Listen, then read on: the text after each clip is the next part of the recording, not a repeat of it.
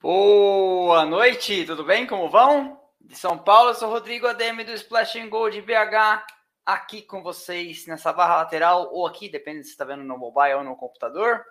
Houston, nosso moderador.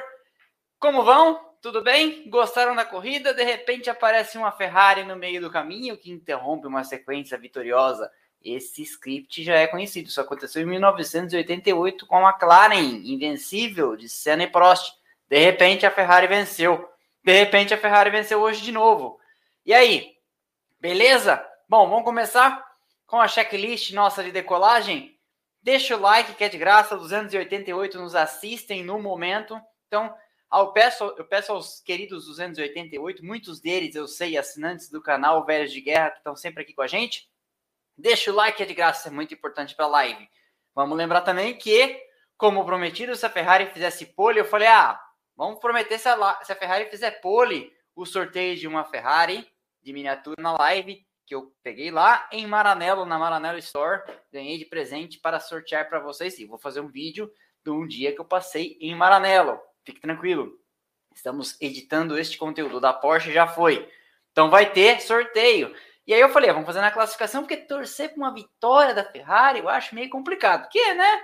Nós estamos em 2023, até aqui Vínhamos com 100% de Red Bull, mas, né? Teve Ferrari na frente hoje, venceram. Venceram e venceram bem. Falei nos shorts pós-corrida, uma estratégia inteligente. A Ferrari de cabeça fria hoje, lidando com as variáveis aí com uma equipe grande. Lidando com o Red Bull, lidando com o Mercedes, fazem sempre. Muito bom. E é muito legal, é muito legal para a Fórmula 1 quando a Ferrari vence. É. A Fórmula 1 sempre cresce quando a Ferrari está na frente. Não que não seja bom quando as outras vencem, mas a Ferrari não pode ficar lá esquecida. Eu tô vendo um monte de comentários aqui do pessoal falando, mas o mais importante comentário que eu vi até agora é esse aqui. Melquis Filho. O tricolor venceu? Porque quando eu vim para cá, eu tava na casa da minha conja, quando eu vim para cá tava 0 a 0. Você pode, depois alguém me confirma, Houston, se não é um trote para mexer com meu coraçãozinho. São Paulo não ganha nada há muito tempo. Yes! São Paulo 1x0, fim de jogo. Semana que vem é o jogo da volta. E aí vamos ver se São Paulo leva a Copa do Brasil. Acho que São Paulo nunca levou a Copa do Brasil e há muito tempo que não leva nada. Então, esse é um excelente recado. Vocês me deixaram muito feliz já. Mas, então vamos lá. Deixa o like é de graça. Hoje nós vamos sortear cinco brindes para você concorrer. Você tem que ser membro do canal tá? Então não adianta mandar eu quero aqui se não for membro do canal. Tá vendo que tem um monte de gente falando na caixa de comentários eu quero e tem um símbolozinho na frente do nome deles? Aquele é o selinho de assinantes, certo? Então, torne-se membro do canal para concorrer a Ferrari F175 do ano passado do Leclerc, ao canivete multifuncional da Porsche, 18 funções, deixa eu pôr aqui para vocês verem que fofo. É um 911, coisa mais legal. E eu vou contar para vocês uma proposta indecente que eu recebi de um assinante do plano do plano Paddock Pass que falou assim, muito gentil da parte dele, mas eu não posso aceitar. Ele falou: sorteia fala que foi para mim e pode pegar para você. Como que eu tenho falado que eu tô com dor no coração de entregar, já foi um, né? Tem outro, tem esse e mais outro só, são só três que a Porsche nos deu, tipo, o museu da Porsche nos deu para sortear. Esse é mais um. Este aqui, eu não sei bem como chamar isso aqui, se é uma coleira, se é um chaveiro, também da Porsche, para você pendurar o que você quiser. Chave de casa, crachá da empresa. Quando vai aqui em São Paulo, a galera vai almoçar, põe o crachá da empresa para guardar a mesa no restaurante por quilo antes de ir pegar a comida, né? Tem também dois safety vests da Porsche aqui. Então são um, dois, três, quatro, cinco prêmios para os nossos queridos assinantes, hein? Queria ver que canal que faz a quantidade de conteúdo que nós fazemos sem clickbaitar vocês, sem, sem enganá-los e ainda dá brindes e tem os vídeos em Premiere. Você sabe que a galera tá vendo já a entrevista que eu fiz quarta ou quinta quinta-feira, com Gabriel Bortoleto já está no ar. Vai ser publicada para o nosso distinto público amplo e de graça, que é a galera que não paga para assistir os nossos conteúdos. Soon, breve. Não vou falar quando para não quebrar a expectativa, beleza? Então, então vamos lá.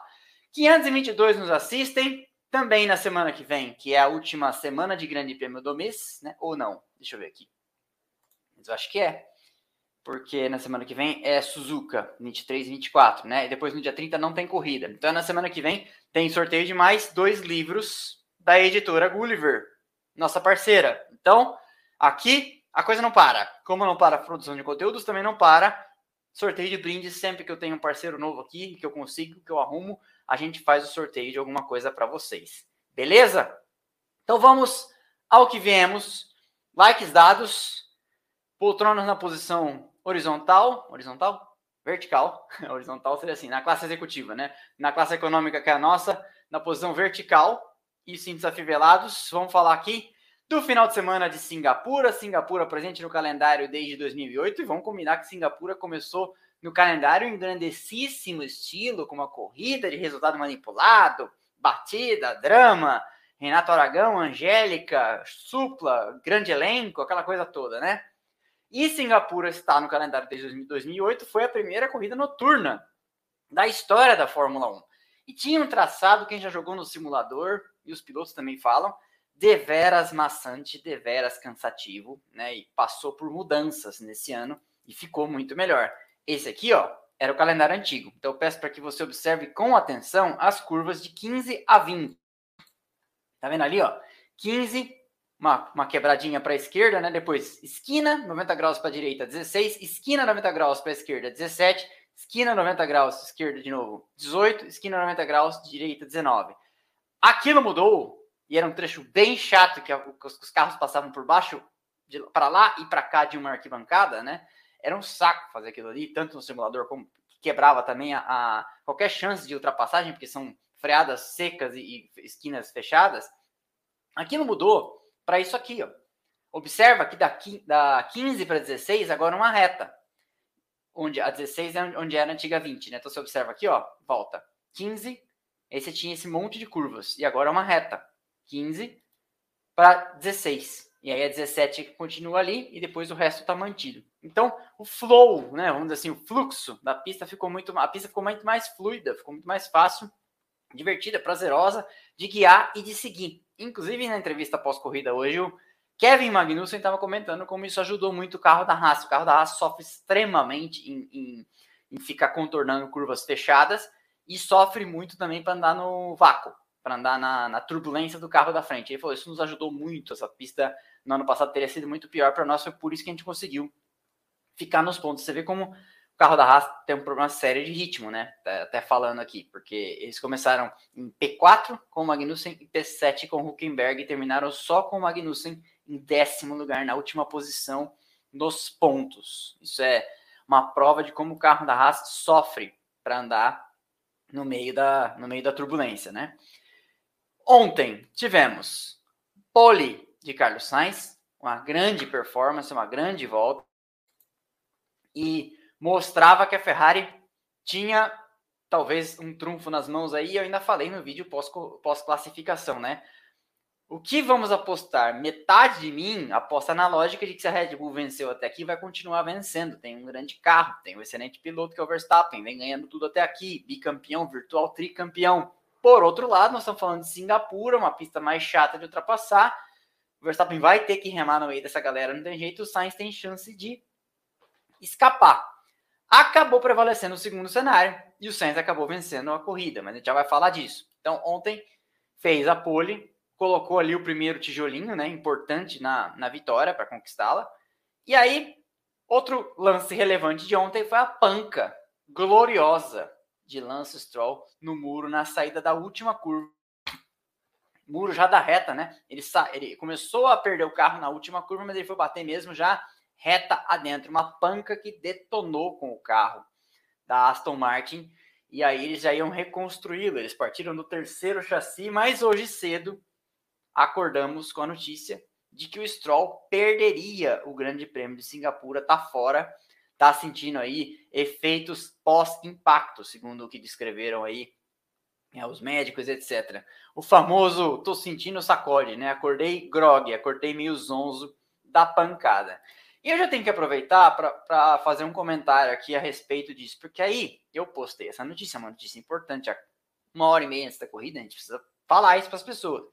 E aí, automaticamente começa o, o, eu, eu aprendi uma expressão com vocês, eu não, não conhecia. O famoso, eles chamam de ataque de pelanca. Eu não sei o que é ataque de pelanca, porque pelanca, quando era moleque, minha mãe ia cortar o bife lá, eu lembro que ela tava tirando, tirava a pelanca do grid, mas enfim, do, do, do bife. Mas enfim, ataque de pelanca, né? Das pessoas nas redes sociais, porque tem que ser o Drugo, tem que ser o Drugo. Calma, calma. Muita calma nessa hora. Calma aí com a sua pelanca. Né? A história é a seguinte: o Drogovic é um dos pilotos reserva da Aston Martin. E aí alguém disse isso na caixa de comentários e o outro, alguém já ficou muito bravo, tipo, não, mas ele andou com o carro, ele é melhor, o Van Dorn, porque o Stoffel Van Dorn é o outro. Acontece que o piloto da Aston Martin presente nesse final de semana lá era o Stoffel Van Dorn. Então, assim, não é uma questão de estão não eles, como é que eu vou dizer, estão deixando de lado um brasileiro, estão colocando um brasileirinho nosso, filho filho dessa pátria amada idolatrada, que não foge à luta, etc., não vai deixar andar. Primeiro de tudo, que o reserva nesse final de semana era o Van Dorn. Segundo, ou primeiro, porque na lista de importante, na verdade, vem o regulamento, antes, né? Se pode substituir, depois você vai ver por quem. O regulamento não permite substituir um piloto depois que ele já foi para a classificação. Então, necessariamente, ou corria o Stroll, ou não corria ninguém. Não dá para substituir. Ah, mas o Liam Lawson. Então, o Ricardo bateu na sexta-feira em Zandvoort. O Lawson fez o treino livre 3 e classificou o carro. Então, é diferente a situação, tá? Então, temos um ataque ridículo nas redes sociais, todo mundo bravo, porque onde já se viu, tem que ser o Drugo, né? Tem que ser o Drugo se o regulamento permitir. Tem que ser o Drugo se não tiver outra pessoa lá para ser o substituto naquele final de semana. Ele não é o substituto em 100% das provas. Não sei onde estava o Drogovic. Mas não sei nem se ele estava lá. Olhei, olhei as redes sociais dele e não, não, não soube onde ele estava. O fato é que o nome, todo mundo falava na imprensa séria que era o Van Dorn. Então, ponto final, tá, tá explicado. E aí, né, já veio alguém falou que é porque você defende o Stroll. Vocês não sabiam? O Lawrence Stroll me paga muito dinheiro todo mês. Por isso que esse estúdio aqui, eu falo que ele é em São Paulo, mas ele é em Monte Carlo, em Mônaco. O Stroll mora no apartamento de cima. Não sabia? É verdade. Por isso que eu tô rico. ai, ai, viu? Mas o fanatismo faz cada coisa nas pessoas. Vamos falar agora da corrida.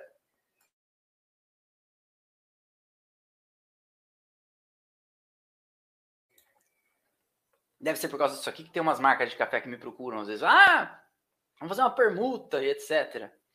Vamos lá.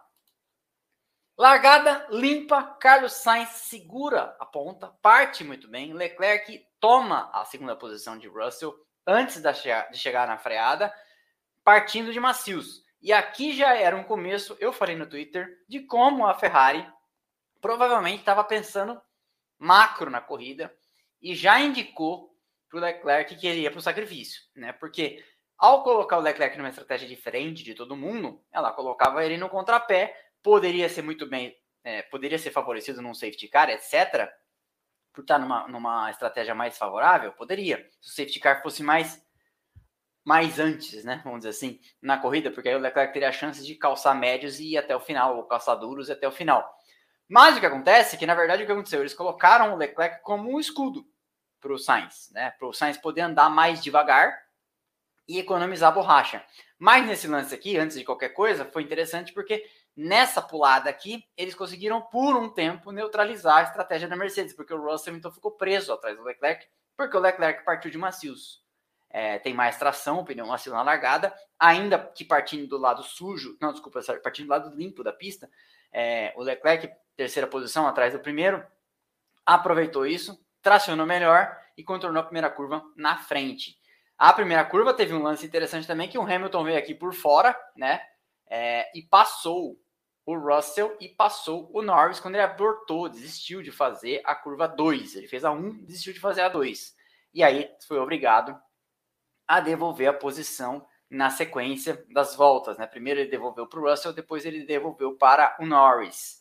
É, nós ouvimos no rádio, no grupo Paddock Pass, houve um certo debate sobre se o Hamilton devolveu ou não a posição, se ele foi puramente ultrapassado pelo Norris. Voltei lá na onboard, já que ninguém chegava a uma conclusão. Voltei no onboard e ouvi o rádio falando pro, pro Hamilton, então, coloca Strat Fork, é a modo do diferencial lá e etc.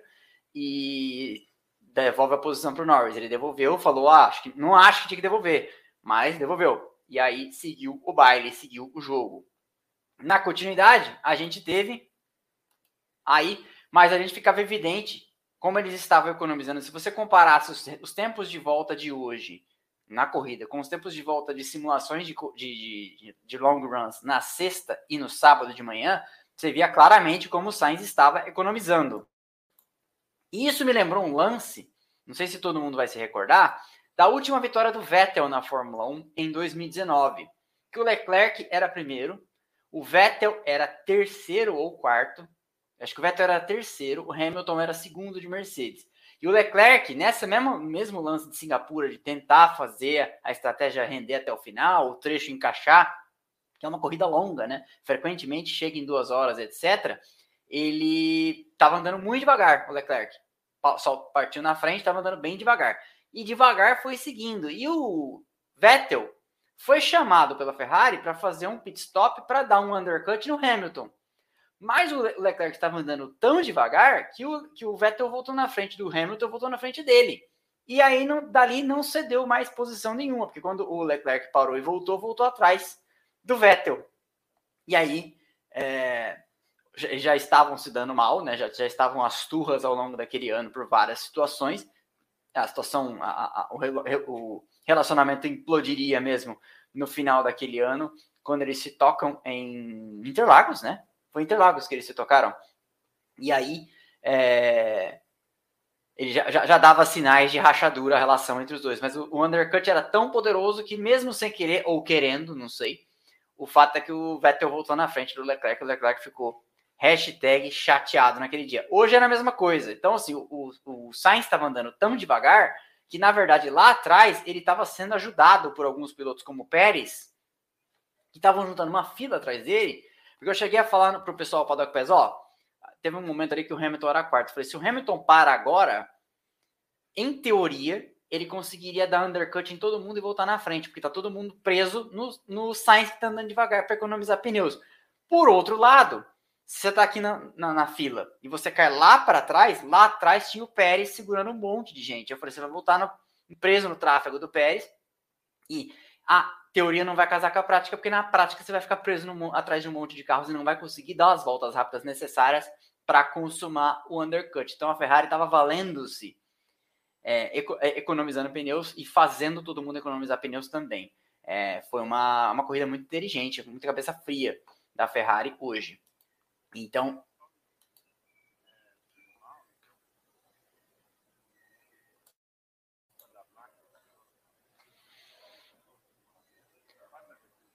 Tá, vou agradecer a Júlio Mauro, que o Houston acabou de cantar aqui no meu ouvido, é, que deu um membership, membership de qual, qual plano, dá para você saber? Júlio Mauro deu uma, deu uma, um membership, deu, tornou membro alguém, é, como é que chama? Max, o quê? Verstappen?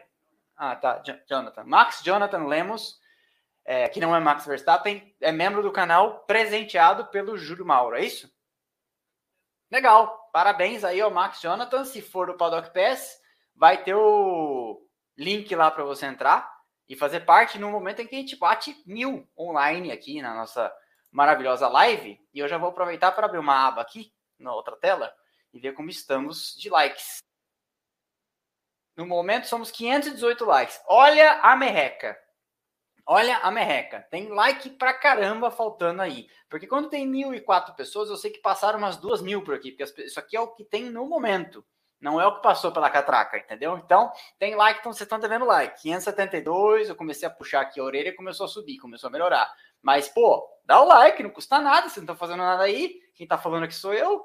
Porra, que coisa, hein? Tem que fazer uma chantagem braba, braba, braba. Continuando. Então, o seu Sainz estava lá economizando pneus e a Ferrari meio que colocando o Leclerc na beira do, do vulcão em sacrifício. O próprio Russell disse isso no rádio, né? Lá atrás, Verstappen vinha escalando o pelotão, Verstappen tinha partido em 11, né? Mas não foi uma corrida fácil. Ele ficou um tempão preso atrás das Haas, é, que, que tem um ritmo bem inferior, né? E não foi um dia feliz para a Red Bull. Nós temos que dizer isso, né? É, no momento crucial de fazer uma de voltar para o jogo quando o safety car entrou. Eles decidiram não parar, talvez contando que haveria mais um safety car, né? Mas aí eu acho que é tentar. A, minha mãe usa uma expressão que meu avô Manuel usava, que é a, como é que é? Morder a lua pensando que é queijo, sabe? Eu acho que a Red Bull foi é, ambiciosa demais hoje, achando que ia conseguir fazer a corrida cair no colo dela meramente por estratégia e porque talvez não tivesse conseguindo fazer as ultrapassagens na pista propriamente com a facilidade que seria necessário para vencer. Mas o fato é que quando tivemos o safety car, a gente já vai falar disso na sequência, eles não parando ficaram mais uma vez no contrapé. Suponho que estatisticamente eles devem ter olhado e falado, não, tem chance de ter mais um safety car, né? E de repente, talvez tenha sido essa a ideia deles, mas o fato, o fato é que não foi, né? Não rolou. Sargentão acha o muro, volta esparramando detritos e causa o que eu achei que seria um VSC, mas depois acabaria, acabaria se tornando um safety car full, não um safety car total. Na sequência, começa então aquela festa. Aí, como eu falei, a Red Bull não parou, o Sainz parou e conseguiu voltar na frente do Verstappen. E nesse momento crucial, a não ser que uma tragédia acontecesse, aí a corrida era do Sainz para Aí é o Sainz que estava com a corrida na mão e ele que tinha que perder, né? Porque, ah, mas ele já não estava com a mão largando na frente? Sim, mas a gente tem que levar em consideração que, como eu falei ontem no vídeo, os carros da Red Bull são tão superiores que em Miami o Verstappen partiu de 12 13 não lembro agora, e ganhou. E quem estava na frente ainda era o Pérez, que não estava andando devagar, estava puxando a fila, né? E então, assim, eu sempre pensando ali, pô, eles podem ter um coelho na cartola, porque é difícil você ficar criticando a estratégia da Red Bull, né? Hannah Schmitz lá, a moça manda muito bem. Mas o fato é que quando isso aqui aconteceu, quando o Verstappen voltou atrás do Sainz, aí eu falei, não, agora o Sainz está um pit stop inteiro na frente do Verstappen, e, e aí precisa acontecer alguma coisa, porque o Verstappen tem pneu de 28 voltas, né? O pessoal no Paddock Pass falou assim, ah, mas você vai ver na relargada, o Verstappen relarga muito bem. Eu falei, é, pode até relargar muito bem, mas o outro tem um pneu zero. Zero. Com 28, não, era 21 voltas. Zero com 21 voltas é é, é um pouco demais, é, é, é, ser muito fanboy do Verstappen de achar, né? Tanto que todo mundo veio passando, né? O Verstappen foi ultrapassado pelo Russell, depois pelo Hamilton, foi ultrapassado pelo Norris também, se eu não me engano. Foi despencando, porque a galera tinha pneus novos, não tinha jeito. Mesmo o carro da Red Bull sendo o que é, mesmo o Verstappen pilotando o que pilota, o fato é que foi, foi despencando. Só um, um recado para a galera. Quem chegou agora e não sabe Estamos numa live em que a gente vai sortear brindes. Deixa eu voltar para a tela principal. É, estamos numa live em que a gente vai sortear brindes. Então, você está vendo um monte de doido gritando aqui, eu quero, eu quero, eu quero. Então, vou falar os nomes aqui, ó. César Kugler, Fernando R. dos Santos, Tito Portugal, querido amigo do Alemar, Abílio Nascimento, é, Pereira.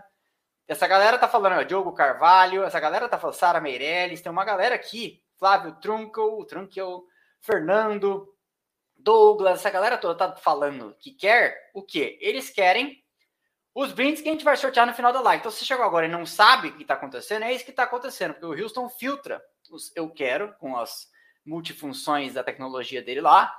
E aí a gente sabe quem é assinante do canal por esse selinho na frente do nome. Então, se você não é assinante, não adianta falar eu quero, mas se você dá tempo ainda, porque o Houston passou para mim o horário de corte aqui, que dali para frente não mais. Mas até lá você pode tornar tornar-se membro do canal para concorrer. Enquanto eu estou falando aqui, ó, tem uns nomes aparecendo aqui, estão se tornando, tornando-se, né? Estão se tornando, estão tornando-se membros do canal.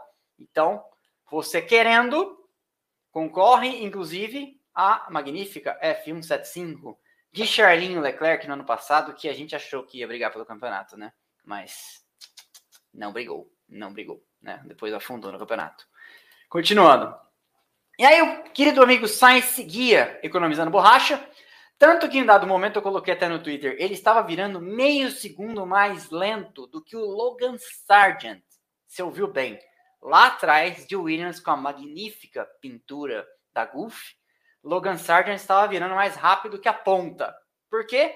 Porque a ponta estava economizando pneus e o Sargent não né? Mas os dois estavam andando de cara para o vento. O Sainz em primeiro e o Sargent lá atrás, muito tempo atrás do, de, de alguém, sei lá quem estava em penúltimo naquele dado momento. Mas era essa, essa era a tônica, economizar borracha. Todo mundo economizando bastante borracha, porque tinha que fazer chegar até o final é, o, o, o que tinha de calçados. E aí forma-se uma lindíssima briga. As duas Mercedes fizeram uma parada double stack, né? Ousaram, for, fizeram uma lindíssima, formou-se uma linda briga com as duas Mercedes vindo e tirando um e meio a dois segundos por volta. Norris na frente, desculpa, Russell na frente, Hamilton atrás, vieram passar o Leclerc de passagem, mas aí acabaram parando atrás do Norris, não conseguiram passar. A McLaren trouxe um pacote de atualizações para esse final de semana. Preciso aqui fazer um, um meia-culpa, fazer uma errata. É, um dos grandes problemas da McLaren esse ano é o arrasto aerodinâmico, mas o que eles trouxeram para esse final de semana era uma solução para tentar resolver o problema deles em curvas de baixa, tá? Não era para resolver problemas de arrasto. É, as peças para arrasto eles devem trazer para Las Vegas, porque é uma pista que todo mundo diz que vai ter um trecho de muita alta velocidade, apesar de ser uma pista de rua, como o Baku também tem, né?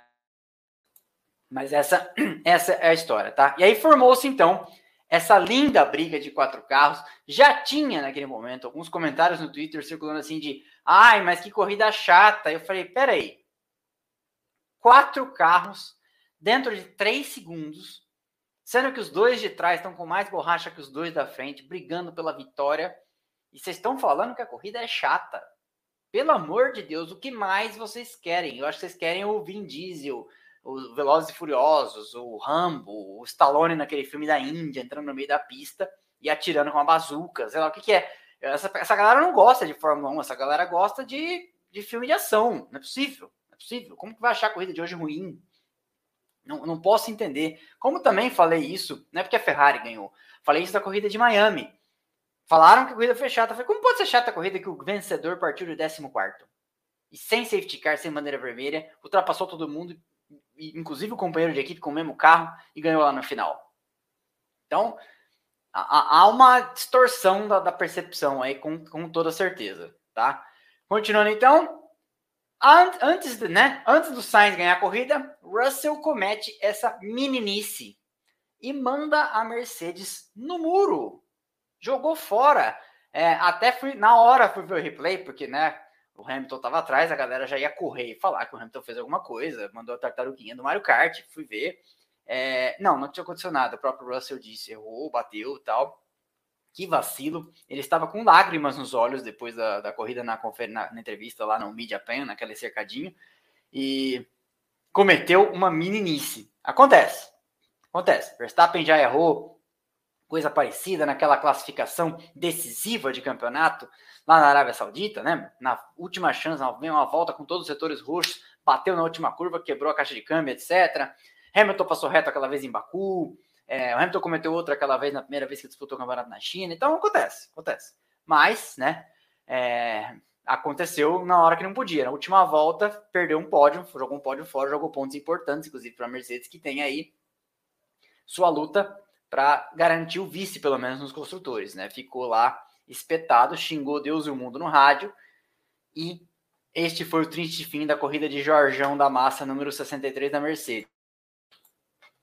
E aí, bandeirada, Sainz vence, uma corrida inteligente, como eu falei, cabeça fria dele e da Ferrari. A Ferrari trocou, não sei se vocês sabem essa informação, não sei se a Band tem dito isso, 12 pessoas do departamento de estratégia da Ferrari, tanto para a galera que viaja como quem fica em Maranello, 12 substituições do ano passado para cá.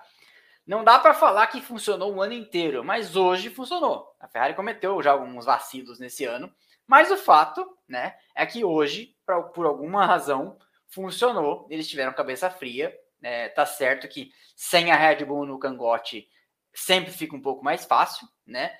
Mas tinha McLaren e Mercedes na cola deles também a corrida toda. Então, resolveu, funcionou de alguma forma. Sainz faturou aí o Grande Prêmio de Singapura, sua segunda vitória.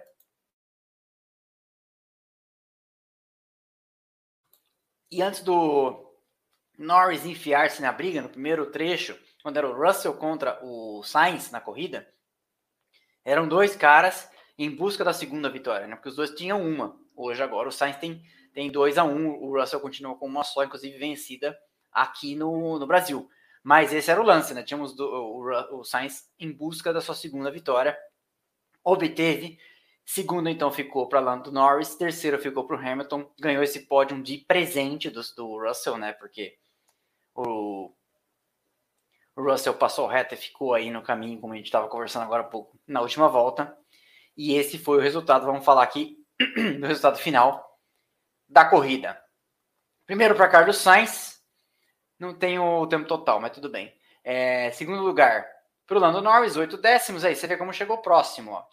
O Russell estaria nesse mix aí. E o terceiro para Hamilton, 1,2 de diferença. Depois Leclerc, dia ruim, dia difícil para o Leclerc. Verstappen, o quinto. Você vê como o carro da Red Bull e o Verstappen sobram. Um dia que tudo deu errado, eles ainda conseguem chegar na quinta posição. Depois, Gasly, Piastri, Sérgio Pérez, Liam Lawson e Kevin Magnussen. Nota importante para o resultado do Lawson. Essa é a terceira corrida dele, correndo num ambiente totalmente inóspito chamado AlphaTauri, com aquele senhor da terceira idade, semi-gagá, falando besteira dia sim, dia também dos seus pilotos, né? Em vez de ficar atacando pedra nos, nos pilotos dos outros, que coisa que ele também faz, né? Mas nesse ambiente super hostil que é a AlphaTauri, super não entra naquele greatest places to work, vai lá e conquista pontos. A AlphaTauri tinha três pontos até aqui na temporada. O Lawson hoje conquistou dois. Então, é um trabalho muito interessante. Hoje, hoje eu diria que ele está com um pé em se, em se garantir como titular, porque o Ricardo provavelmente não volta na semana que vem, ainda. Acho que o Lawson corre, não é certeza, mas eu acho que o Lawson ainda corre. E se o Lawson fizer mais uma corrida dessas, eu acho que ele se garante como titular. Por quê? Porque por muito menos, Dr. Marco foi pegar o Nick DeVries da Mercedes no ano passado. O Nick DeVries, lembre-se, era um piloto da Mercedes e fez um nono lugar em Monza. Essa corrida é uma corrida exigente, uma corrida complicada, uma corrida difícil, um traçado chato, desgastante. Você viu o Lawson depois da, da corrida hoje? Parecia que tinha jogado cinco sets de tênis contra o Nadal. Tava acabado, acabado mas entregou, chegou ao final e marcou pontos. Cinco pontos que a equipe tem, dois são dele no ano. Então, hoje eu diria que esse rapaz está com o pé dentro da Fórmula 1 como titular no ano que vem. Fez por merecer. Terceira corrida, porque piloto bom é isso. Mostra o cartão de visitas de cara, tá? Vamos voltar aqui então para a classificação. Norris segundo, como eu falei, Hamilton terceiro, Leclerc quarto, Verstappen quinto, Pierre Gasly sexto, Oscar Piastri sétimo. Então a McLaren marca muitos pontos hoje, né? Marca seis com o Piastri, oito com o Norris. Num dia em que a Aston Martin, por exemplo, zerou, né? Correu com um carro só. O Alonso, aliás, né? Comentar aqui, ó, o Alonso deu uma barbeirada aqui naquele lance lá, passou reto, passou por cima, voltou para a pista, depois voltou para o box, que eu vou te contar, hein? Se é o Stroll, que a galera adora pegar no pé, já teria abaixo assinado no Twitter para a substituição dele pelo nosso Drugo. Mas eu vou te comentar, não que não haja, né? Mas esse abaixo assinado é pelo Stroll, né? Já pedi a cabeça do Alonso também, por causa do vacilo de hoje. Mas então é isso. A Haas salva um pontinho, com décimo lugar do Magnussen. Triste a vida deles, eles não têm ritmo de corrida de jeito nenhum, né? E mais uma vez o Albon fazendo uma grande corrida, décimo primeiro. Porque essa não era uma pista para Williams de jeito nenhum, né? E ainda fez um décimo primeiro, ou seja, estava ali próximo. Se olha a diferença dele, ó. O Magnussen cruzou 1 minuto e 12 da ponta e ele cruzou 1 minuto 13.4, ou seja, estava 1.3 só atrás de marcar pelo menos um ponto numa pista como essa. Continuando, o Kimberg, o décimo. Ah, peraí, falei aqui do Joe, décimo segundo recém-renovado aí com a, com a Sauber, né? Huckenberg é o 13º, Logan Sargent 14º e o Alonso 15º, essa galera aqui já toda na, naquela fila do meu Deus me livre. Um grande número de abandonos, né, para pro, os padrões atuais da Fórmula 1. Russell fora, Bottas fora, Ocon fora, Tsunoda fora, ainda na primeira volta, né, teve um furo de pneu, num contato com o Pérez, e o Stroll que nem largou. Certo? Quero ver aqui eu não sei quem foi eleito o piloto do dia da Fórmula 1, mas eu quero olhar aqui na caixa de comentários. Então, aproveitem enquanto eu estou olhando e me digam um apanhado aqui, um olhômetro. Quem que vocês acham que foi o piloto do dia? Eu te... Pela TV foi o Carlos, certo? Eu acho que no nosso caso, eu, eu, eu, tenho dificuldade de, de, não, de não escolher o Sainz, porque foi uma vitória significativa, sua segunda vitória, uma pista complicada, etc. Mas o que vocês acham? Sainz, Sainz, Sainz, lógico, Sainz sem dúvida, Júlio Mauro, João, Lucas de Oliveira, galera achando que foi o Sainz. É isso aí, Carlos Sainz muito estratégico, é, não vi ninguém falando que não. Isabela falou que é o Sainz também, Douglas Milani foi o Sainz, mas eu gostei mais do novato. O novato é o Lawson, né? Você tá falando. É, eu também gostei muito do Lawson, mas não dá para ignorar uma vitória, né? É diferente. Norris, Sainz, Rafael Bueno, Verstappen. Ah, pelo amor de Deus, hein? Vai ser fanboy assim. Não foi uma corrida genial do Verstappen. Escolhe, você teve outras 10 para trás para escolher, vai escolher hoje. Sainz, Sainz. É. Que? Comic. Brasileirinho da Nova Zelândia. ai, ai. Smooth Operator, Science, é isso aí. Acho que todo mundo concorda, a maior parte do Science, né? Então é isso aí. Está escolhido então pelo povo, que foi o Science. Continuando. Vamos para a tabela de pontos aqui. Então vamos lá. Assim está o campeonato, porque mesmo no dia ruim o Verstappen marca pontos e mesmo no dia ruim o Verstappen abre a diferença para o Pérez, né? Tem esse detalhe, né? Acontece de tudo, mas o que tinha que acontecer acontece. Quer ver? Ó? Uh, que lugar que chegou o Pérez? O Pérez marcou 4 e o Verstappen marcou 10, ou seja, ainda, ainda aumentou suas chances de definir o campeonato por antecipação, abriu mais 6. Se você for pensar, é próximo do que se ele tivesse ganhado com, com o Pérez em segundo. Né? Porque o vencedor faz 25, o segundo colocado faz 18. Então são 5 com 2, são 7. Então é mais ou menos a mesma coisa. Então manteve isso aí o, o delta de um para o outro. Então 374 para o Verstappen, 223, 151 pontos de diferença.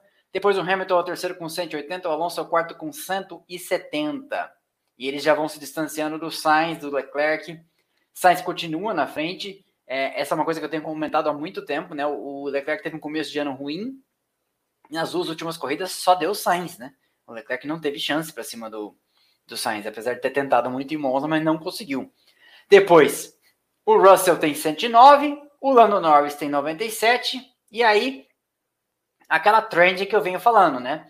O Norris no momento tem 97, ele ainda tem 80 pontos a menos do que o Alonso, mas ele já vai abrindo bastante pontuação para o Stroll. Ele já tem 50 acima do Stroll. Então ele começa a buscar o Alonso, ele vai se distanciando do Stroll e o Piastri agora é o cara com 42 que já já passa o Stroll. Então é, a McLaren pode começar a sonhar até o final do ano em passar a Aston Martin. Né? A diferença ainda é grande.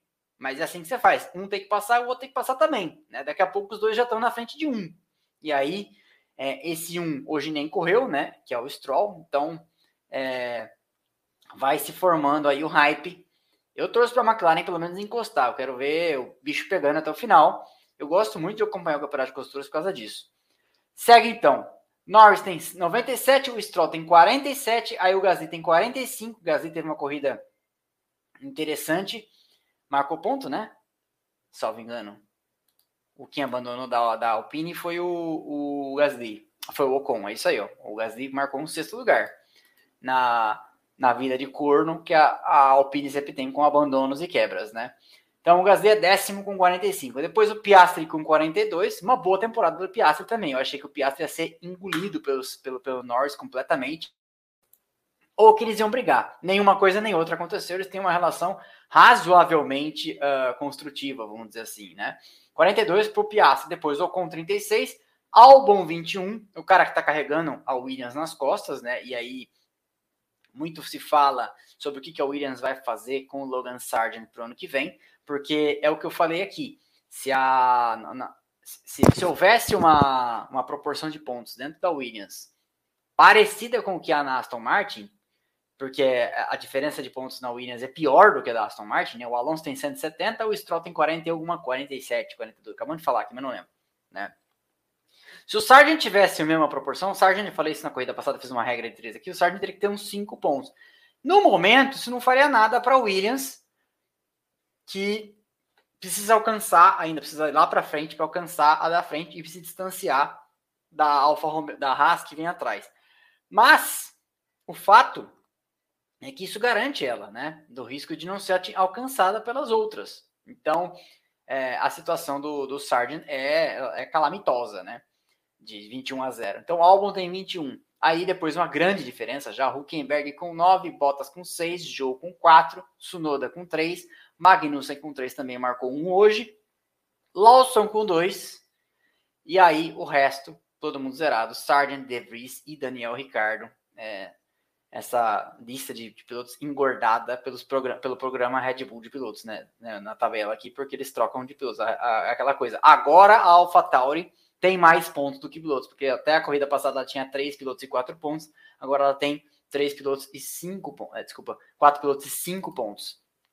Vamos para o campeonato de construtores. Aqui está o baile da Red Bull, 597. Hoje isso deu uma encurtada, né? Porque apesar do Verstappen e o Pérez terem feito uma pontuação condizente com o delta de primeiro para segundo, vamos dizer assim, mas eles tomaram bastante pontos de desvantagem da galera, né? 597 para Red Bull, 289 para Mercedes, 265 para Ferrari.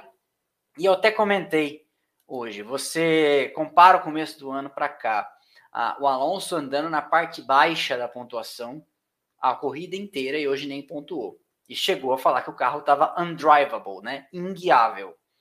E aí até viu o estagiário da Fórmula 1 colocando uma frase do começo do ano, do Alonso em, no Bahrein, ele falando: esse carro é lovely to drive, né? um carro amável, adorável de dirigir. Então, assim, claramente a Aston Martin já mudou o foco para o ano que vem. Então, aí resta saber se isso será o suficiente, porque olha lá a McLaren encurtando a diferença, né? Já deu uma encurtada, já, agora são 58 pontos, né? Não, 58 não, 78 pontos, eu diria de baixo. 78 pontos. Dá para alcançar levando em consideração que o campeonato de construtores é a soma dos pontos dos dois, ainda dá para alcançar. Como a Ferrari ainda pode alcançar a Mercedes, né? A Red Bull já praticamente levou o campeonato de construtores. Mas eu acho que existe ainda uma possibilidade da Aston Martin ser incomodada. Passar, né? Vai ser lá no final, mas ser incomodada. Porque o que acontece? Você vê hoje a McLaren ainda trazendo atualizações, a McLaren ainda em alta, e você vê a Aston Martin tirando o pé do campeonato de 2023. Acho que isso é claro, acho que ninguém consegue negar que isso está acontecendo. Então, é, é, é, curioso observar esse movimento. A McLaren continua trazendo peças, continua colocando o carro para frente, continua pensando em alguma coisa, enquanto a Aston Martin claramente está usando suas horas de túnel de vento e a própria alocação de recursos desse ano no carro do ano que vem. É, isso, é, isso é, me parece evidente. Então, temos lá a diferença, 217 para Aston Martin, que vai ficando, né? Mais daqui a pouco para a McLaren do que para a Ferrari. Ainda não, mas vai ficando. Que a Ferrari hoje pontuou com os dois carros e venceu a corrida, né? A Aston Martin ainda não venceu nenhuma corrida nesse ano, ainda sonha com essa vitória. E aí a McLaren tem 139, a Alpine tem 81, depois Williams com 21, tem 60 atrás e tá 9 na frente da Haas. Semana passada estava 10, né? Porque a Haas marcou um com o Magnussen hoje. A Haas tem 12, a Alfa Romeo tem 10 e a Alfa Tauri tem 5. E aí a Alfa Tauri com o Lawson pode pensar, pô, não sei como o Ricardo volta, sei que esse rapaz aqui, que eles atualizaram o carro também, né? A Alfa Tauri também trouxe assoalho, asa traseira, uma série de coisas para esse final de semana.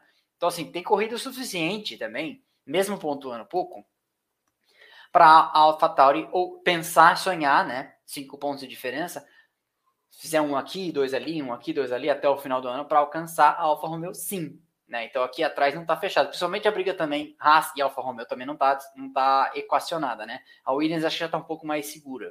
Mas estaria mais se tivesse um piloto que. Se tivesse dois pilotos que pontuam. Certo? Essas são as considerações da corrida. Nós vamos agora para as perguntas e depois para o sorteio. Houston, você prepara a primeira enquanto eu dou um gole aqui.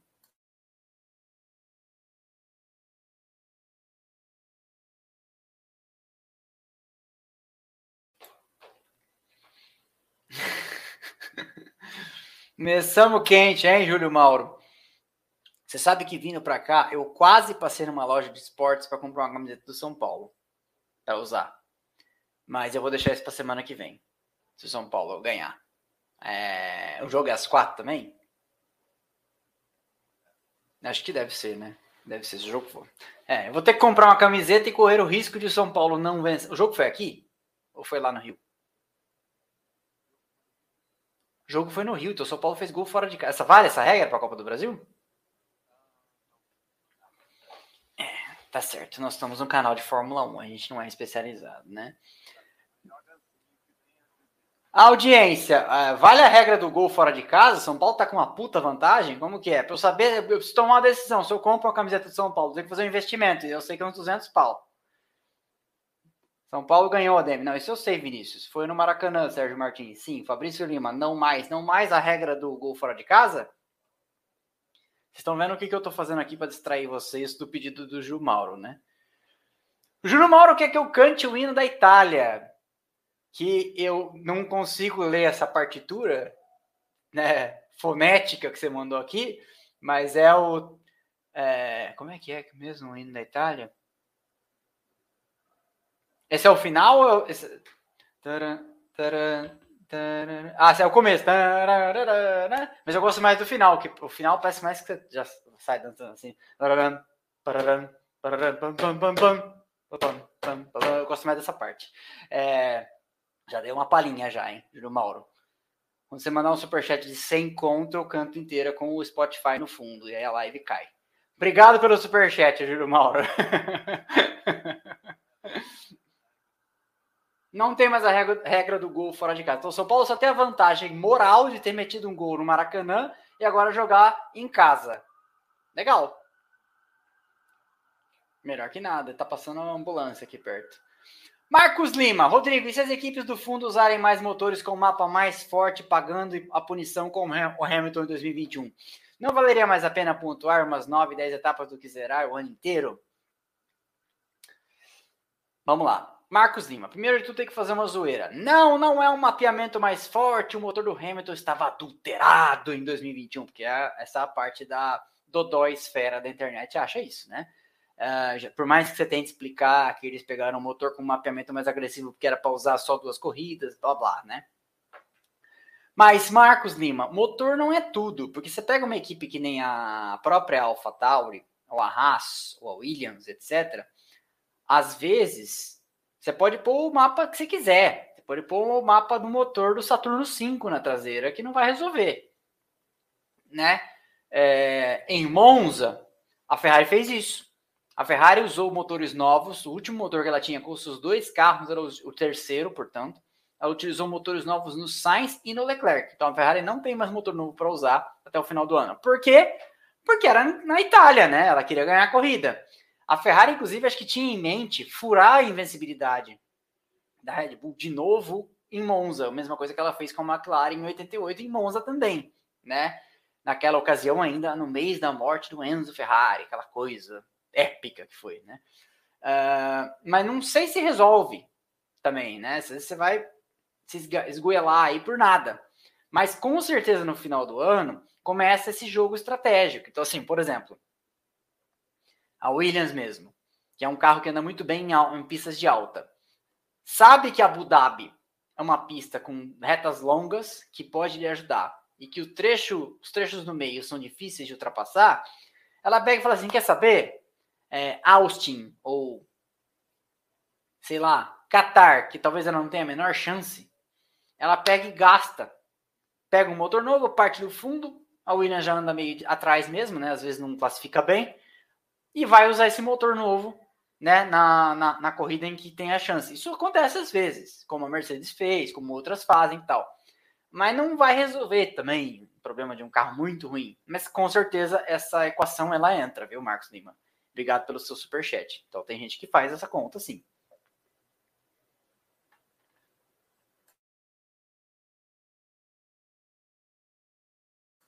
Diogo Carvalho, 5 reais. Mandem superchat. A gente precisa pedir a pizza. O Houston lá, eu aqui. Não dá para pedir a mesma pizza que vai chegar fria lá ou aqui. A gente precisa pedir a pizza, tá? Vou começar a fazer igual o Flávio Gomes, fazer chantagem. Eu não vou jantar hoje se vocês não mandarem superchats suficientes para pedir pizza. Esses são são duas casas, uma em BH, uma aqui em São Paulo. E a preferência é dele. Então vocês gostam de mim, mas vocês têm que alimentar antes dele, tá? Diogo Carvalho. Esse rendimento da Red Bull pode ter a ver com as novas diretivas? Pode. Uma excelente pergunta essa sua, Diogo Carvalho. É, há uma diretiva técnica, não sei, se, vocês sabem, mas deveriam saber, porque o tio comentou aqui quinta-feira, né? É, enrijecendo o controle sobre a rigidez, né? Enrijecendo o controle sobre a rigidez das asas dianteira e traseira na, no flat, né? No flexionamento delas de assim, de assim, etc. Porque as asas vêm dobrando, né? E a FIA, não só as asas, como partes da carenagem quando a FIA fala da parte de carenagem, é a beam wing, aquela asa inferior por baixo da asa traseira. Eles têm usado aquilo para envergar, porque a, a FIA não vinha prestando tanta atenção àquela parte, né? Então eles estavam usando uma zona cinzenta do regulamento. E aí, a Red Bull disse: não, isso não vai, não, não vai nos afetar. É, o fato é que teve uma queda radical de desempenho. Vamos ver como as coisas vão. Porque Singapura, lembremos, é uma pista que nas, na era de domínio da Mercedes, por exemplo, 14, 15, 16, 17, 18, 19, 20, a Mercedes era a pista em que a Mercedes tinha dificuldade. Lembre-se disso, né? Tanto que em 2019 o Vettel ganhou, em outros anos é, a, a Mercedes teve complicações ali. Então, normalmente Singapura é uma, uma pista que penaliza um pouco é, alguns carros, carros que exploram muito bem downforce e tal, etc. Singapura é uma pista que tor torna-se interessante com o tempo, né? Ainda mais agora com, a, com, o circuito mexido, né? Então pode ser sim. Vamos observar, porque por exemplo, semana que vem Suzuka é uma pista a cara da Red Bull, né?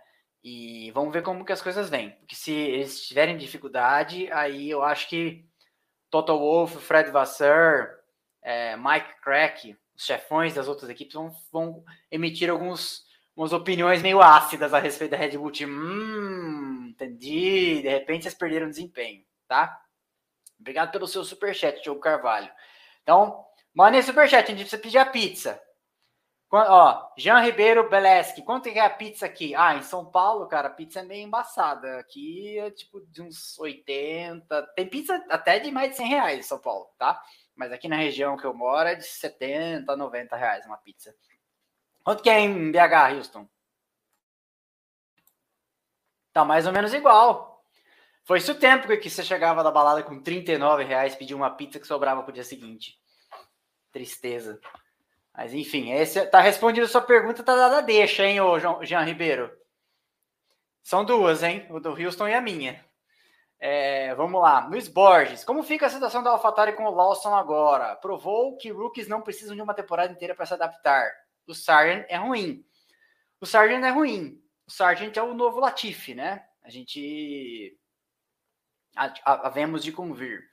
Lembrando sempre que eu não estou aqui fazendo pouco de piloto de Fórmula 1, porque todos esses caras, se forem andar, andar, com a gente uma bateria de 20 voltas na Granja Viana ou na pista de kart que for, quando ele completar 20, a gente vai estar na 16, 17. E olha que eu ando direitinho, tá? Mas essa é a verdade.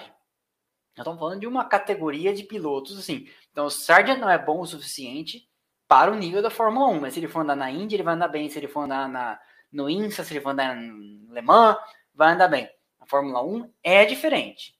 É diferente. E eu também não estou fazendo pouco dos pilotos das outras, das outras categorias. É que o nível da Fórmula 1 é bizarro. São só 20.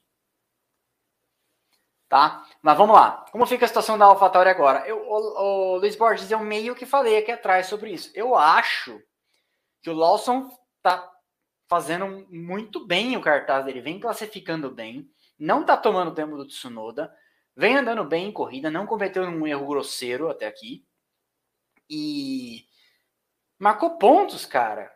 Marcou pontos. A equipe pode até não confirmar confirmá-lo, mas a equipe vai ficar com esses pontos. É uma coisa engraçada, né? E o Ricardo. Você viu alguma performance do Ricardo já nessas duas corridas? Ele teve duas corridas ou três, né? De chance de falar, não, ó, tá, tá aí o Ricardo, né? Eu falava aqui antes do Ricardo ser efetivado de volta na volta antes, antes da demissão do De Vries. É complicado para o Ricardo essa volta. Porque se ele ganhar, ele ganhou do Tsunoda. não é nada demais. Se ele perder, ele perdeu para o Tsunoda. É o fim da carreira do piloto, né? Com todo respeito ao Tsunoda e aos pilotos de Fórmula 1 em geral. Mas falando de falando lá desse mundo muito particular deles, né? Essa é a verdade. Então o Lawson vem fazendo o que se espera de um piloto novato. Sentou, não cometeu erros, foi lá e marcou pontos. São melhor do que encomenda. Acho que a Red Bull não sonhava, a Red Bull toda, a AlphaTauri no caso, não sonhava que ia ter isso. Porque assim, você põe um cara novo no carro, você espera que ele não destrua o carro, como começo de conversa, né? Ele já, tá, já fez mais do que encomenda, já tá muito bem. Então acho que ele, ele causa um problema dentro da Red Bull, um problema bom. E se tem alguém que não vai dormir essa noite, esse alguém é Daniel Ricardo, né? Porque, nossa senhora.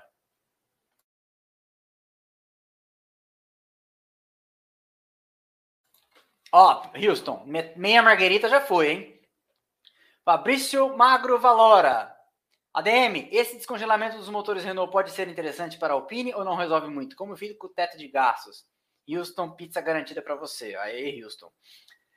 Fabrício Magro, querido assinante, com, com quem falamos sempre no Plano Paddock Pesa, no nosso grupo de WhatsApp.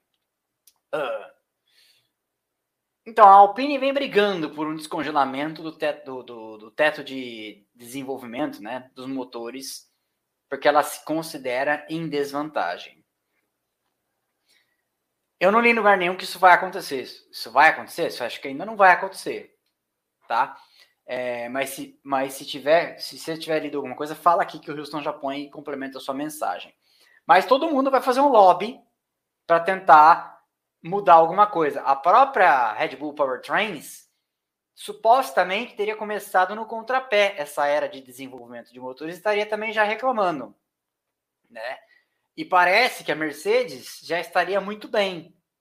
Mas isso tudo não confirmado. Eu não gosto muito de ficar falando essas coisas aqui, porque fica parecendo o canal dos outros lá, né? É, então, mas parece. Eu li na imprensa gringa em alguns lugares boatos de dentro da fábrica de que a Mercedes estaria muito contente com o desempenho até aqui, que a Red Bull estaria apanhando, e é natural que apanhe, né? A, Mercedes é uma fabricante, faz motor há cento e tantos anos, e a Red Bull está começando, né? Ainda que tenha roubado um monte de gente de várias fabricantes, a maior parte delas levou 30, 40 da Mercedes numa tacada só. É... Não resolve muito, mas também atenua. Mas o grande problema da Alpine se chama Alpine. Porque outro dia eu estava lendo um negócio na, na, na Autosport, eu acho, não lembro onde foi, falando assim, que a Alpine é de fato só um investimentozinho de marketing para a Renault. Que ela não. não é, o consenso, a gente não fala muito disso aqui, mas o consenso no paddock, o consenso na imprensa europeia em geral, é que a Alpine não é uma equipe séria a ponto de vir para brigar pelo campeonato. É uma coisa meio que assim, a quanto que a gente precisa para manter esse troço aí, que faz um barulho eficiente de marketing para nós, não dá muita dor de cabeça. Então, o que a Alpine não quer é o carro pegando fogo, igual aconteceu em Baku com o carro do Gasly. Mas ninguém leva muito a sério. Então, por exemplo, é, quando você vê um Gasly ou um Ocon amarrando suas carreiras ali, quando você tem essa informação na mente, você fala, ah, então, na verdade, ou ele, ou ele não está tão bem informado quanto nós, o que não pode ser, né? Claro que ele está bem informado, ou era o que sobrou. E no caso do Gasly, se você for pensar, era o que sobrou. Ele tinha que sair de dentro, porque senão ele estaria nesse samba aí, junto com Lawson, Ricardo, Tsunoda, essa meleca, e torcendo mais uma vez para o Pérez ser mandado embora. Então ele falou: quer saber, meu? Ó, abraço entendeu? Parece um youtuber que eu conheço aí que mandou o mundo corporativo a merda em fevereiro do ano passado, entendeu? Vou ficar preso aqui? Vou tentar meu, meu outro rolê, né? Corta para domingo à noite, estamos aqui no outro rolê. Obrigado pelo seu superchat.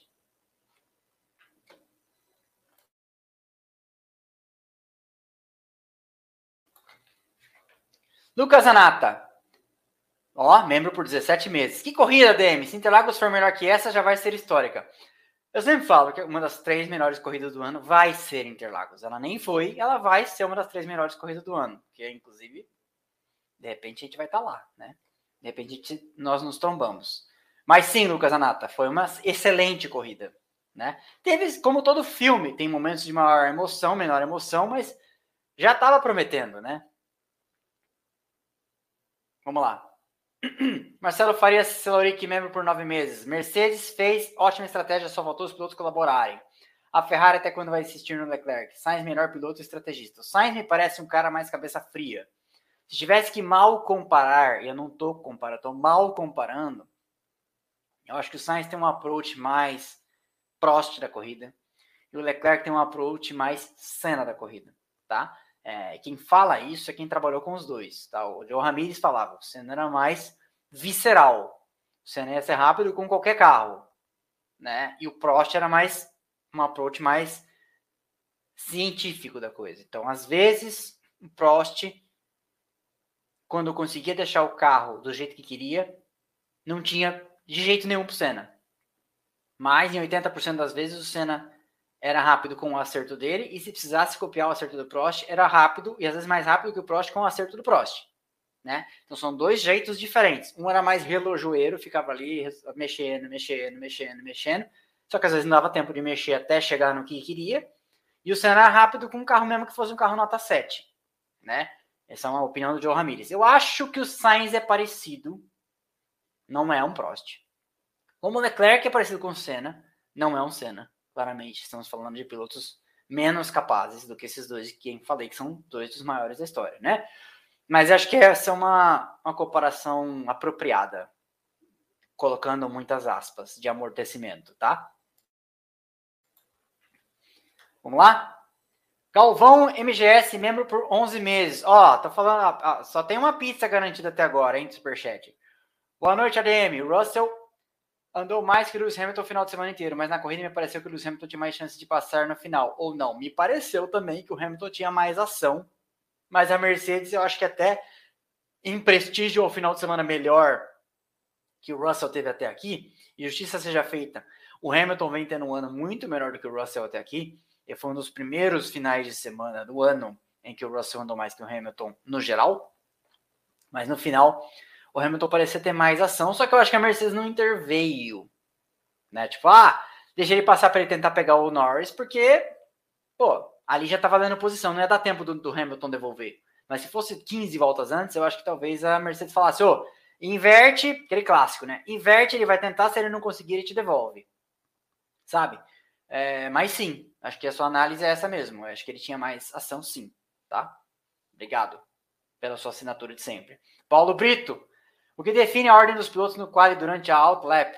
O display lateral fica doido e não tem relação com a ordem de pista. Tempos intermediários? Sim, tempos intermediários. É, quem sai na frente vai completando as parciais na frente e vai aparecendo lá em cima, tá? A primeira que aparece é a na saída do pit lane, depois a primeira intermediária, a segunda e a terceira e a linha de chegada, tá? Então, sim, é, o que define a ordem é essa. Agora, o que define a ordem de saída é a equipe, tá? Obrigado, Paulo Brito. Ricardo Francisco Bodnar Massad. Ouvir o hino da Itália na Fórmula 1 é algo monumental. Hoje levantei do sofá, hoje levantei do sofá para reger o hino. Ferrari tem chance de vencer ainda esse ano? Pensando aqui. Talvez Interlagos, né? Pensando nas características do circuito. Singapura é uma pista de tração, Interlagos é uma pista de tração. Talvez, pensando aqui a mais parecida, que não tem nada a ver, né? Mas a mais parecida, talvez seja Interlagos, porque Qatar não é, Austin não é, Las Vegas a gente não sabe. Talvez Las Vegas, mas é que Las Vegas tem uma reta muito grande, a Red Bull vai se sobressair. Interlagos tem duas boas retas, mas a, a reta oposta já ficou curta para a Fórmula 1 hoje em dia, né? E talvez Interlagos, talvez. Seria muito legal, né? A Ferrari vencendo aqui no Brasil. Obrigado. Felipe, 5 reais. Acho que a Alpine não leva a Fórmula 1 a sério. É só ver a trajetória da equipe até, nesse, até ter esse nome. É um entra e sai a toda hora. Sim, a Alpine só não ganha da Honda de maior indecisão com relação ao que vai fazer da Fórmula 1, né? Mas sim, obrigado pelo seu superchat, Felipe. Concordo plenamente, eu já falei aqui várias vezes, inclusive. Aracélio Viana Colares, membro por 15 meses. Russell tá fazendo uma temporada abaixo do seu potencial? Acho que sim. Acho que sim. Eu vou fazer um, falar um negócio aqui, é, que é o seguinte. Eu vou emendar dois comentários. Um é: ano passado, eu vou pegar o gancho de um comentário que eu ouvi o Nelsinho Piquet. Veja, veja só de onde eu tô partindo. O Nelsinho Piquet disse uma coisa naquele canal que eles têm lá com o Thiago Alves e o Christian, que é: ano passado o Hamilton vinha daquela derrota em Abu Dhabi, 2021, nas circunstâncias em que foi, e a Mercedes me aparece com aquele W13. Eu acho que o Hamilton não estava no melhor dele ao longo do ano. E que o Russell veio da Williams, tendo a chance da vida de andar num carro melhor. Então, eu acho que os dois estavam em momentos distintos no ano passado.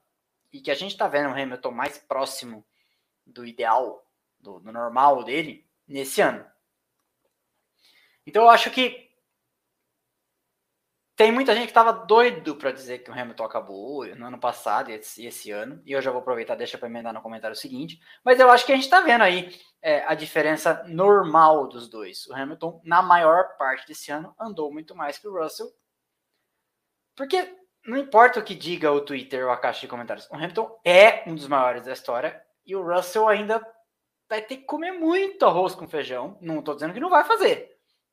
Mas hoje ter que comer muito arroz com feijão para chegar a 10% do que o Hamilton já fez na Fórmula 1.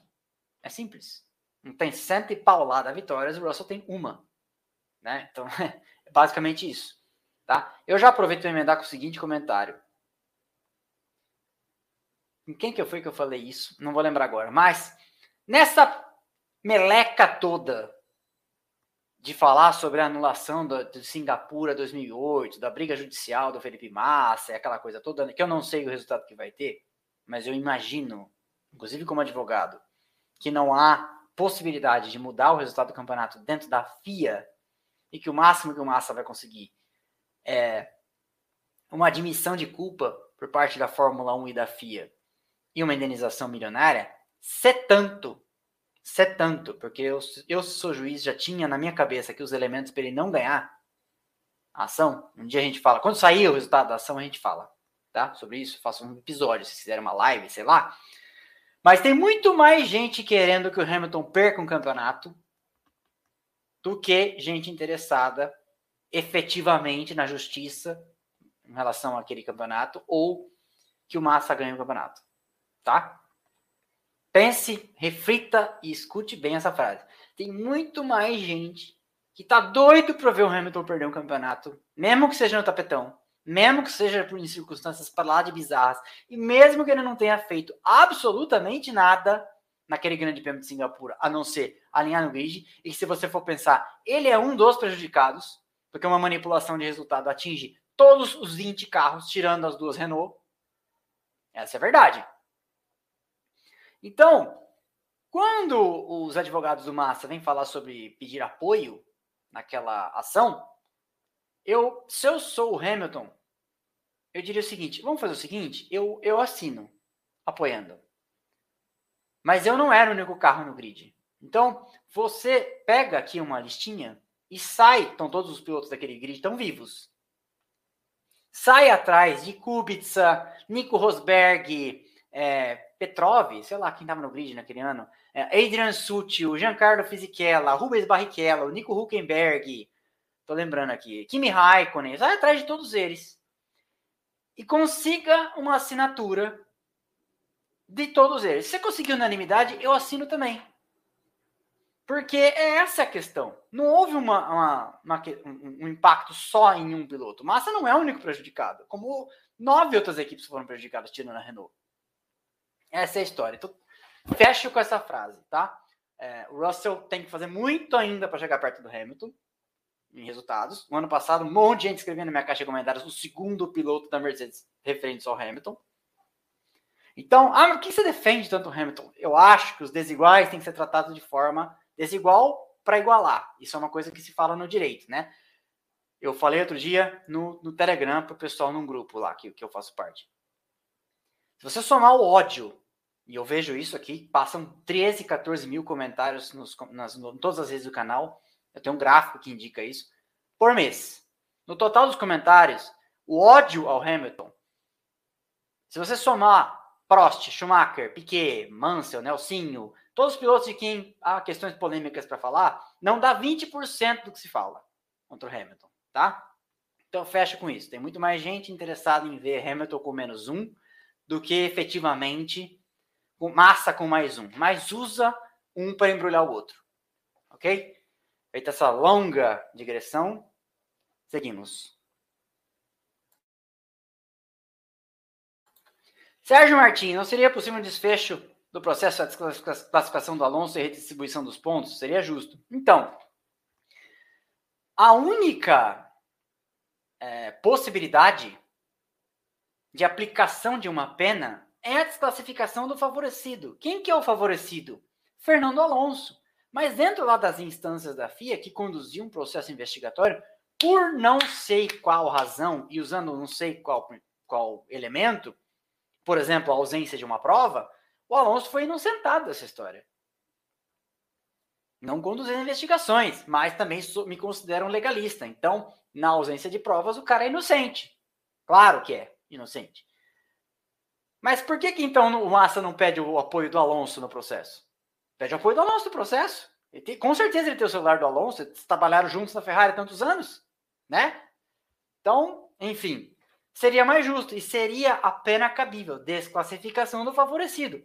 Lá atrás, isso já acabou. Dentro da FIA, não há possibilidade, dentro dos regulamentos esportivos da Fórmula 1 e do automobilismo mundial, não há possibilidade de revisão. Tanto que o Massa não foi dentro da FIA, ele foi na justiça, num processo, qual processo de batida de trânsito, né? Então essa é a história. Seria mais justo, mas já passou o prazo também, disso aí que você falou. Bruno César Santos, ajuda na pizza. Valeu, 5 reais. Em Itajaí é 20 pila.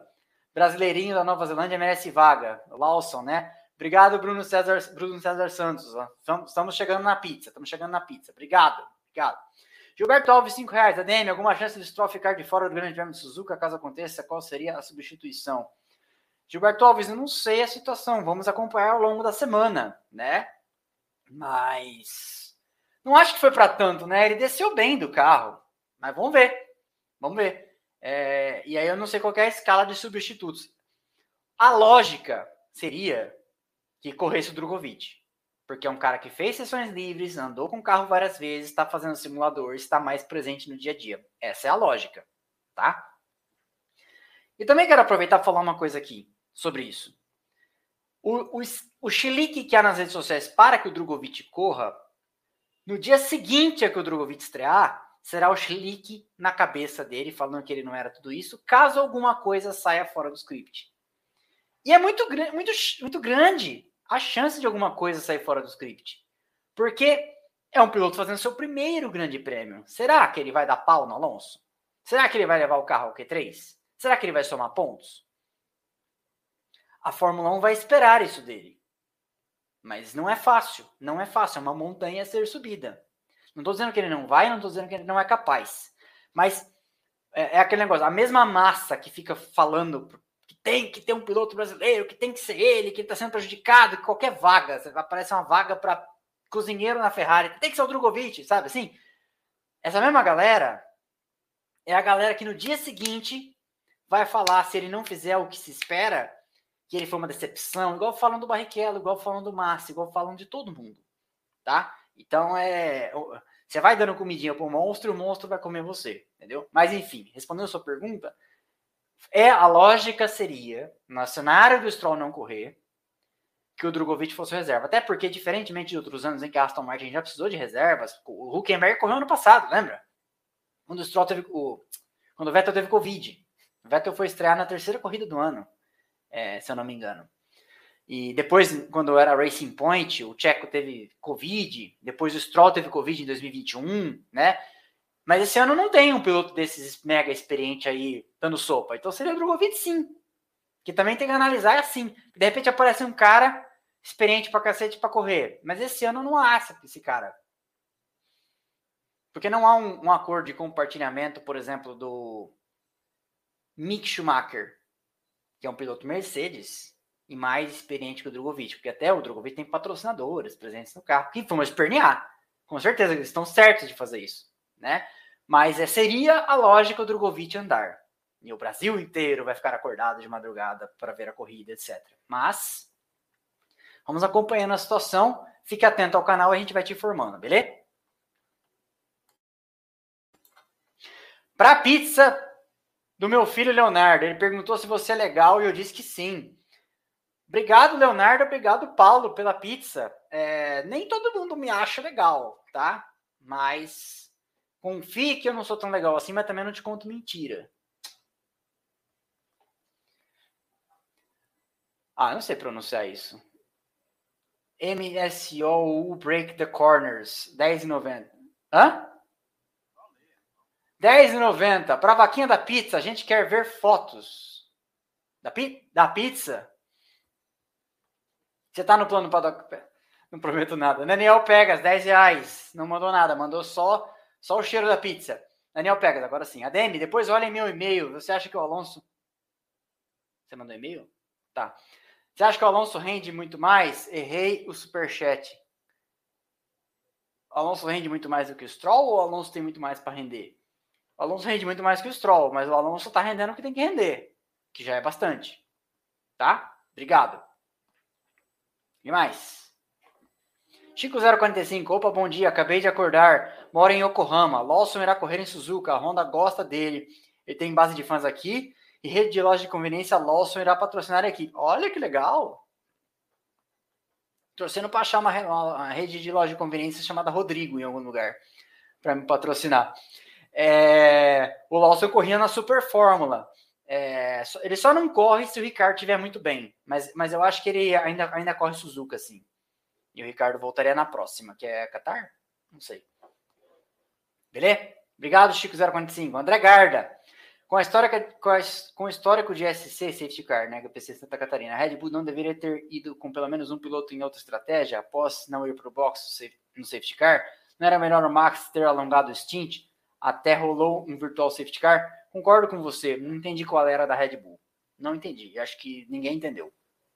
Eles são tão bons de estratégia, né? Eu acho que eles estavam pensando num outro full safety car para parar com os carros calçar macios e vir apavorando no final. É a única. Que seria histórico, seria lindo, né? Mas é a única explicação que eu tenho. Beleza? Vinícius Almeida. Qual você prefere? George Russell, George Mansell ou Nigel Russell? Não. Eu ainda prefiro Mansell, né? É a mesma coisa. Não é porque o outro é mais recente que nós vamos esquecer o Mansell. Mansell é um piloto que brigou de igual para igual com o Piquet, perdeu, brigou de igual para igual com o Senna, perdeu, etc. Mas era um piloto veloz, pô, pelo amor de Deus. Manda a próxima. Lucas de Oliveira, se der tudo certo, se der certo foi a diretiva da FIA que cagou a RBR sim. Se tudo der certo. É, Lucas de Oliveira, a gente nunca saberá, mas teremos bons indícios nas, nas próximas provas.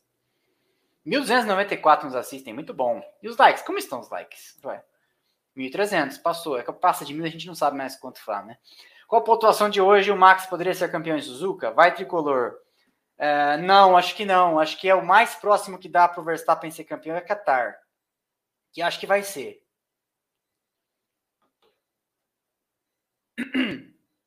Carlos Eduardo de Moraes, ADM, o double stop da Mercedes no safety car virtual ia, ser, ia sair cara no final da corrida se o Russell ia perder uma posição para o Norris não tivesse batido sozinho. Mas o Russell tava para passar o Norris. Tava dando certo, mas tinha que consumar a ultrapassagem, né? É, que é sempre complicado.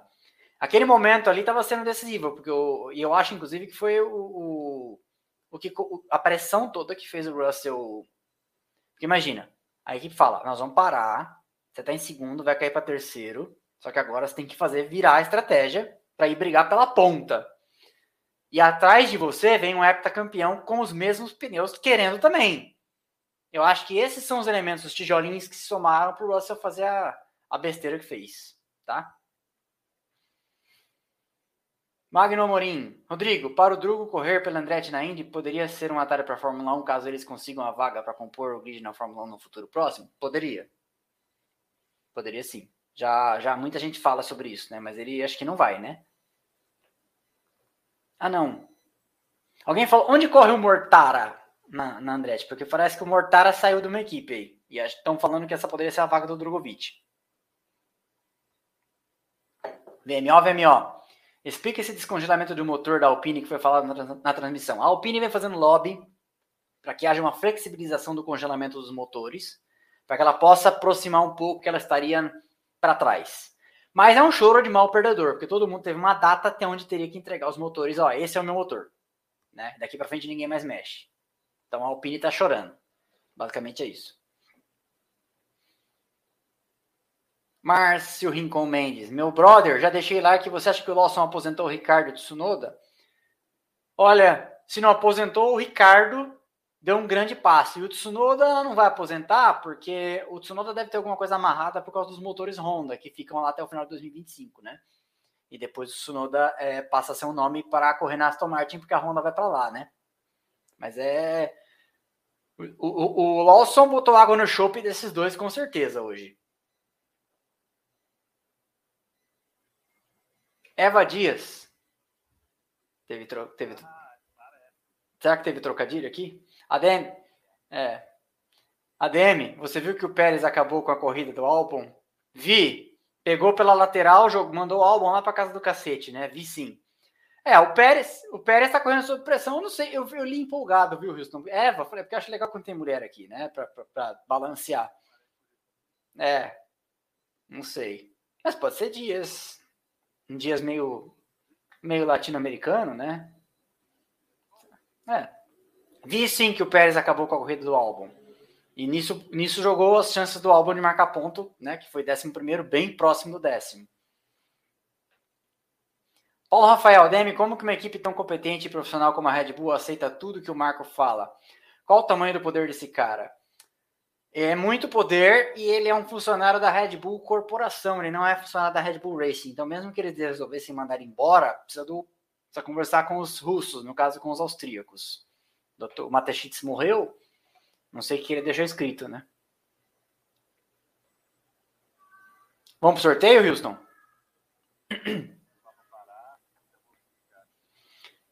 Tá, vou ler mais umas aqui e o Houston já vai estar avisando, ó. Quanto, já, já parou ou é a última chance? Última chance para assinar o canal e falar eu quero, hein? Nós vamos fazer o sorteio. Então, se não assinou ainda, é a chance de assinar. Não falou eu quero, é a chance de querer. Mas só adianta querer se for assinante do canal. Tipo assim, ó, Juscelino Júnior, tô vendo aqui que falou eu quero, mas não é assinante. Vou ter que assinar o canal. Tá? Tem uma galera aqui que falou, mas não é assinante. Então tem que ser assinante. Abraão Maciel. Do jeito que o Hamilton marcou, é capaz o Lawson subir para a Red Bull até o Grande Prêmio de São Paulo? Acontece, né? Nós já vimos essas coisas acontecendo. Sim. Pérez que não se cuide. Alf Passos Júnior, ADM, qual o problema que a RBR enfrentou no final de semana? Singapura sempre pune as equipes dominantes. Isso é incrível, isso é incrível. Desde o começo do final de semana, eles vêm reclamando. Eles estavam com problema de saindo, saindo de traseira Aí foram tentar arrumar isso no acerto de sexta para sábado e perderam a frente. Foi uma coisa meio bizarra, assim. Então, tipo, sofreram com acerto, basicamente, o final de semana inteiro.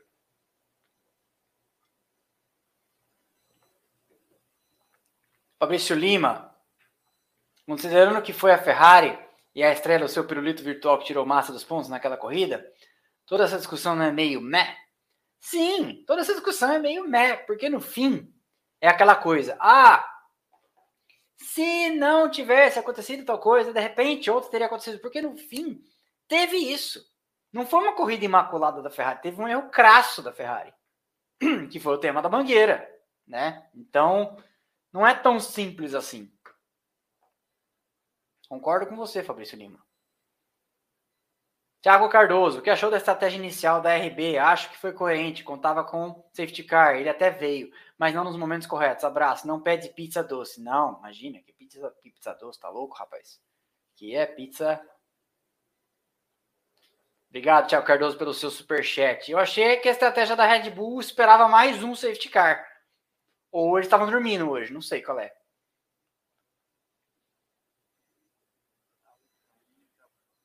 Gordinho saliente. Olha só. Fico imaginando o pessoal bota esse tipo de nick só para me fazer ler essas coisas, né? Houston, acha que mercadológica. É para você a pergunta, viu? Acha que mercadologicamente falando faz sentido alguma empresa ou conglomerado de empresas investir massivamente no Drugo na Williams? Haja vista 3G Capital e afins? O que, que você acha?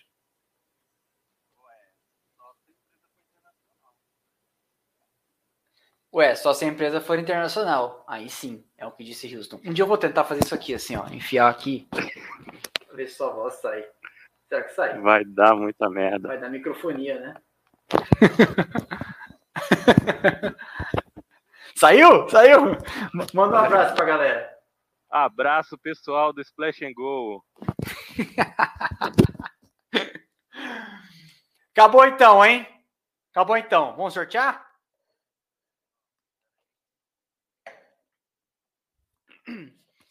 É, a gente começa por qual? Chaveiro da Porsche, do Museu da Porsche, 75 anos da Porsche, Driven by Dreams, com o logo deles aqui. Muito massa.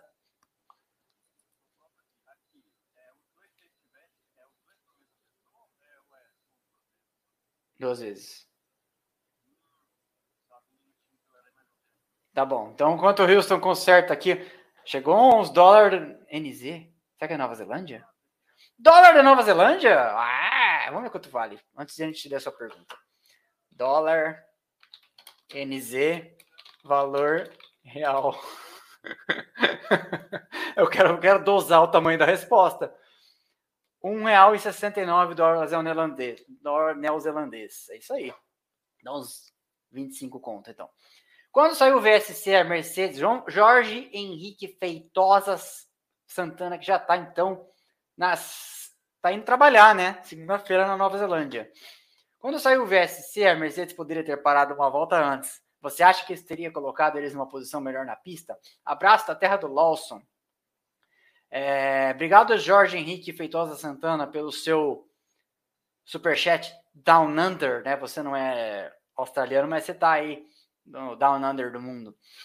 Cara, a gente não sabe os dados, né? Porque os caras.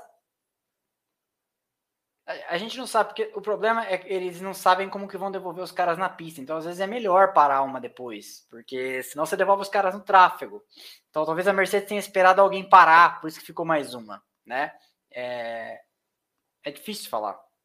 A gente não tem acesso aos dados, mas eu acho que Deu certo a estratégia da Mercedes, pagou-se. O problema foi que o, o, Russell não teve velocidade suficiente para passar tão facilmente quanto, quanto, eles esperavam e precisavam o Norris. E cometeu aquele erro, né? Mas talvez, não sei, porque uma volta mais forçando é uma volta mais para o pneu, pneu acabar também, né? Antes. Então, não sei. O seu raciocínio faz sentido, mas a gente teria que olhar o que eles estavam vendo em cima da mesa naquele momento, né? Obrigado pelo seu superchat. Fechou. Então, o primeiro chaveiro Porsche, já vou avisando. E tem, tem mais. Tem mais uma sacola cheia aqui, viu? Esse é o primeiro da Porsche. Bonitinho. Pra você amarrar seu crachá. O vencedor é. Chaveiro Porsche. Gabriel Barreto. Gabriel Barreto, você é o seu representante legal. Manda mensagem pra gente e vamos enviar para você no envelope bonitinho o chaveiro da Porsche. Agora, Life Vest 1, depois seu Life Vest 2. Tá o Safety Vest Porsche, Vitor Almeida levou. Safe Vest 2 é Fábio Teixeira. Agora vai ficando cada vez mais parrudo. Esse aqui, esse aqui é muito legal, cara. Muito legal o canivete multifuncional German Key to Porsche, 18 funções. O vencedor é Renan PS. Renan PS, e, e, aliás, assim, esses nomes são como eles aparecem aqui de usuário, tá? Então vocês entrem em contato por Instagram, e-mail, Telegram, WhatsApp, pra gente poder enviar para vocês, tá bom? E o último, e o mais legal, Leonardo Nascimento levou a 1,43 da Ferrari F175 do Charlinho a próxima que nós vamos sortear é a do Verstappen, o RB18 do ano passado. Isso nós vamos fazer na live de quando ele ganhar o campeonato. Provavelmente, portanto, no Qatar. Ok? Obrigado a todo mundo que veio. Uma ótima semana para vocês. Amanhã tem conteúdo, como sempre, terça, quarta, e a gente já segue na programação do, do final de semana de Fórmula 1. Ok? Valeu, pessoal. Deixa o like quem não deixou ainda. A gente se vê por aqui. Esse vídeo sai nas plataformas amanhã de corte no, no canal. Sai como shorts, etc. também. E sai nas plataformas de podcast para você quiser ouvir no caminho do trabalho, aí no metrô, no trem, no carro, no avião. Valeu? Abraço para todo mundo. Boa noite. Nós vamos pedir pizza. Vamos comer pizza. Valeu. Abraço.